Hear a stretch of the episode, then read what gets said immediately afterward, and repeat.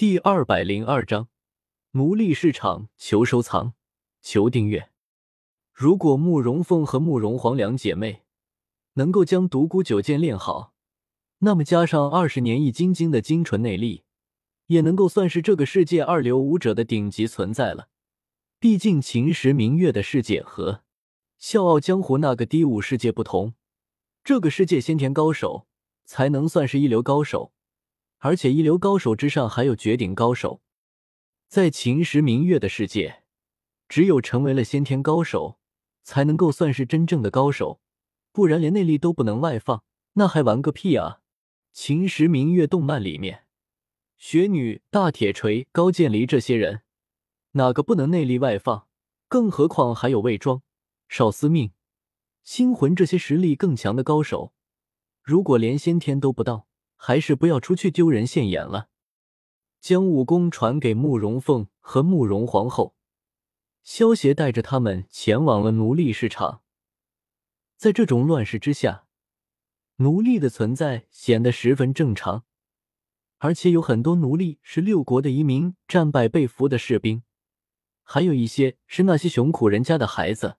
乱世之中，他们根本养不起自己孩子，与其留在身边饿死。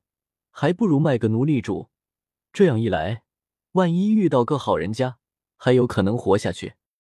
萧协带着两姐妹在奴隶市场转了一圈，外面的奴隶都是那些衣衫褴褛、面黄肌瘦、双目无神的次等奴隶。想要找到好奴隶，还需要和那些奴隶主详谈。那些上等奴隶都被他们精心照料着，这样才能卖个好价钱。慕容凤他们一路上看着这些奴隶，眼中闪过诸多不忍。可是他们却明白，这一切不是他们能够改变的。宁为太平犬，不做乱世人。萧协看着这些奴隶，深刻明白了这句话的意思。对于平民百姓来说，乱世就意味着随时有可能家破人亡。萧协带着慕容凤他们来到了最大一家奴隶场。虽然萧协同情这些奴隶，但是萧协却不会想着解救他们。这天下的奴隶太多了，萧协可救不过来，因为贫富差距是永远不可能消除的。在下王叶云，公子叫我王胖子就行了。我看公子眼生，想必这位公子是第一次来吧？萧协他们一进门，便有一位显得富态、身穿锦衣、手中带着玉石扳子、大腹便便的中年人。立刻迎了过来，王老板，带我们去看看好货色吧。只要货好，本少爷不差钱。萧协看了一眼王胖子，淡淡的说道。王胖子听了萧协的话，立刻露出了一抹市侩的笑容。他看到萧协身上穿的衣服，还有身后跟着的慕容凤和慕容皇两位侍女，就知道眼前这位公子不缺钱，否则也不会亲自出来接待。公子这边请，刚好我这里最近新进了一批奴隶，绝对不会让公子失望的。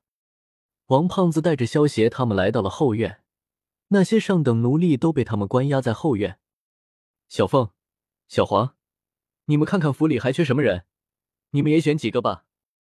萧协跟着王胖子来到后院后，看了一眼那被护卫看守的数百名奴隶，对一旁的慕容凤和慕容皇说道。是少爷。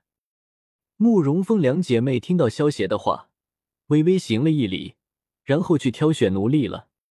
这些上等奴隶，比起外面的那些奴隶，的确好上很多。他们全都是面色红润，而且身上的衣服也都是新衣服，看上去比一般的百姓都要穿的好一些。萧协自己走到了那些女奴隶面前，这些女奴隶小的只有七八岁。大的也才二十五六岁，现在却如同货物一样让萧协来挑选。不得不说，这种时代上差异感，还是让萧协觉得有些震惊的。不过，萧协很快就回过神来，开始挑选奴隶起来了。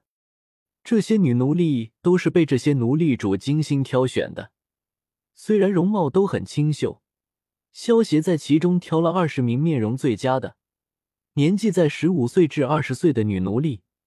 这些女奴隶将要负责萧协府里后院的生活起居，所以养眼一点是很有必要的。萧协挑选完女奴隶后，慕容凤和慕容皇也挑选好了奴隶。他们挑选的大多都是一些身体强壮的男奴隶，其中二十名男奴隶是当做家丁来用的，剩下的几名都是有特殊技能的，比如擅长做饭的厨子，当过大户人家管家的，当过账房的。王胖子，这些奴隶多少钱？萧协对一旁眉开眼笑的王胖子问道。王胖子搓了搓手掌，市侩的笑道：“公子。”这些奴隶都是上等的货色，价格稍微贵一点，每一名十个金币，一共四百八十金币。每一名奴隶十个金币，听上去不多，但是一个金币在这个时代，已经足够一户三口之家好好的用上一年了。外面那些奴隶，一个金币都能够买上十个了。萧协听到王胖子的话，也不讨价还价，对身后的慕容凤说道。小凤，付钱。是少爷。慕容凤从带着的包裹中取出了四百八十枚金币，交给了王胖子。公子真是爽气人，王胖子最喜欢和公子这种爽气人做生意了。王胖子接过金币后，将萧协他们挑选的奴隶的奴隶契约交给了慕容凤，眉开眼笑的说道。萧协摆了摆手道。不用拍马屁了，下一次有好的奴隶，记得给我留着，钱不会少你的。一定，一定。王胖子连忙点头。这种花钱豪爽的贵客，可是他的财神爷，说什么也不能得罪。小凤、小黄，我们走吧。萧协转过头对慕容凤他们招呼了一声，转身朝着门外走去。是，少爷。慕容凤他们见到萧协离开。连忙带着买好的奴隶跟上了萧协，不用担心这些奴隶们会中途逃跑，因为奴隶擅自逃跑会被官府派兵追杀的。公子有空常来啊！王胖子对着萧协的背影大声喊道，接着看了看手中的金币，满脸的喜色。虽然这些高等奴隶的价格是每名十枚金币，但是王胖子的心理价格却是每名奴隶八枚金币。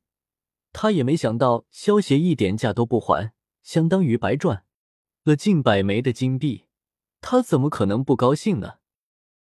回到萧府后，萧协将所有的奴隶都召集到了一起，看着有些茫然的奴隶们，出声说道：“从今天开始，你们就是我萧府的人了。女仆们将被安排到内院，而男家丁们只能在外院干活，不准进入后院半步。如果谁敢违反了这个规矩，那么也休要怪我不讲人情了。那些奴隶听到萧协的话，微微一凛。萧协作为他们的主人，可是掌握他们生杀大权的，就算杀了他们，也没有人会说什么的。只要你们干得好，每天都会有一顿肉食，每个月都会给你们发月钱，甚至还你们自由，也不是不可能。萧协看到这里，接着说道：“打一棒子。”再给个糖果才是御下之道。萧协说完，那些奴隶眼中也散发出了一丝希望的神采。